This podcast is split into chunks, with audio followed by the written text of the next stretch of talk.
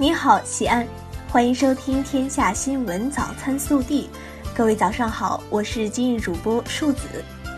今天是二零二零年二月八号，星期六。首先来看今日要闻。国家主席习近平七号上午应约同美国总统特朗普通电话。习近平强调，新冠肺炎疫情发生以来，中国政府和人民全力以赴抗击疫情。我们全国动员、全面部署、快速反应，采取了最全面、最严格的防控举措，打响了一场疫情防控的人民战争。有关工作正在逐步取得成效，我们完全有信心、有能力战胜疫情。中国经济长期向好发展的趋势不会改变。本地新闻：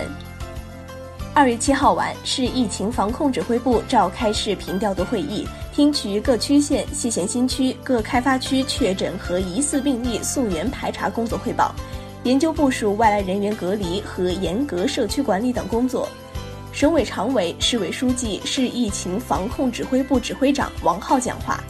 市委副书记、市长、指挥长李明远主持，市委副书记、常务副指挥长韩松出席。会议强调，严格落实防控措施，坚决切断社区传播。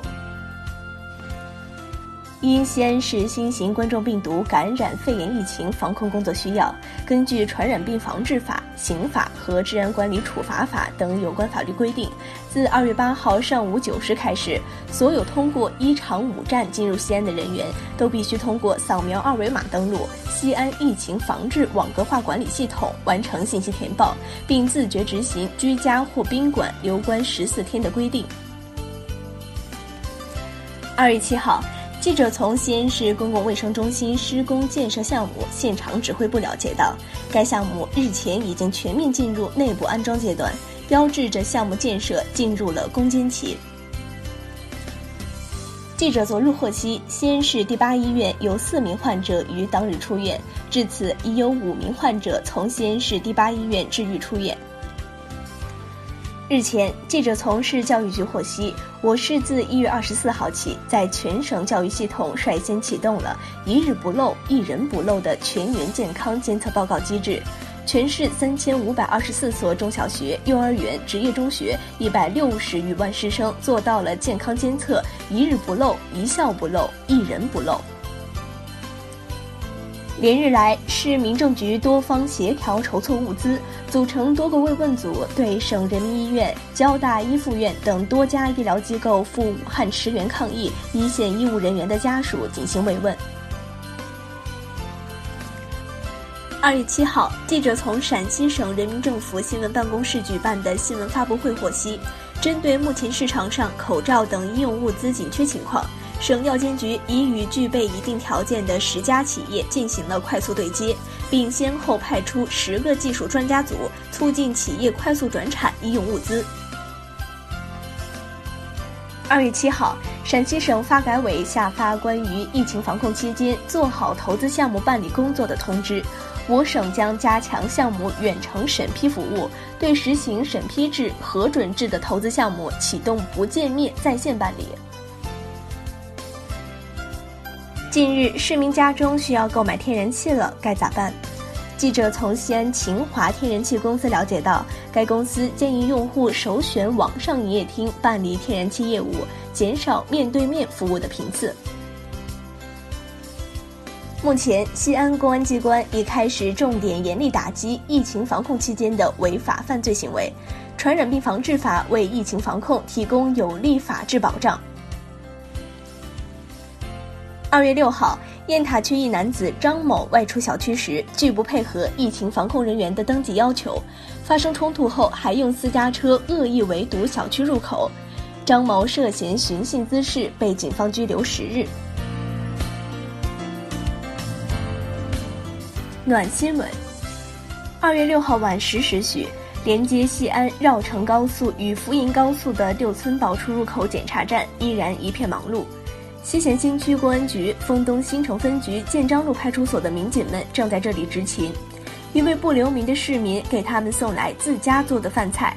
打开箱子看到辛苦了多吃点六个字民警们眼眶湿润。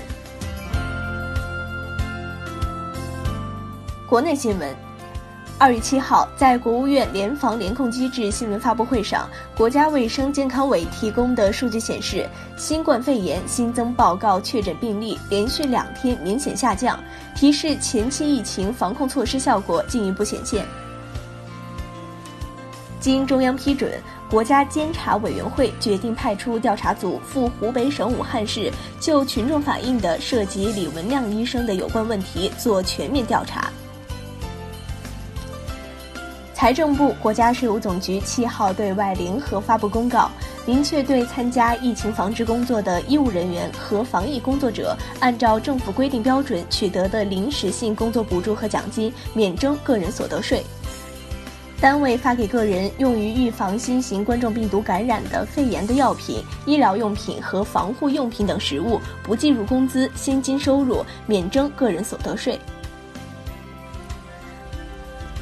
二月七号，教育部召开全国教育系统应对新型冠状病毒感染肺炎疫情防控工作视频会议，要求严格管控学校校门，未经学校批准，学生一律不准返校；校外无关人员一律不准进校门；师生进入校门一律核验身份和检测体温；对发烧咳嗽者一律实行医学隔离观察；不服从管理者一律严肃处理；学生公寓封闭管理。二月七号，记者从交通运输部获悉，春运期间全国长途客运班车、水陆客运班轮客座率将控制在百分之五十。疫情防控期间，地方政府组织的农民工返岗包车可免费通行高速公路。人社部等七号印发《关于做好新型冠状病毒感染肺炎疫情防控期间稳定劳动关系、支持企业复工复产的意见》。对在春节假期延长假期间因疫情防控不能休假的职工，指导企业应先安排补休；对不能安排补休的，依法支付加班工资。银保监会副主席周亮七号在国新办举行新闻发布会上表示，银行在信贷政策上对受疫情影响的群众要予以适当的倾斜，比如灵活调整住房的按揭、信用卡的个人信贷的还款安排。保险机构要优先处理新冠肺炎患者客户出险的赔付。近日，全国各地陆续出现新型冠状病毒感染的肺炎患者故意隐瞒病例的情况，目前已经有超过二十名患者因为故意隐瞒病例，导致多名人员感染和隔离。各地公安机关以涉嫌危险方法危害公共安全罪，对这二十余名患者分别立案侦查。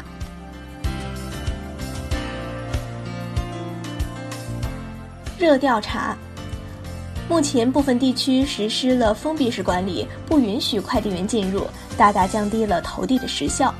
国家邮政局市场监管司副司长侯延波近日表示，病毒通过快件传播风险极低，呼吁各地给快递小哥开方便之门。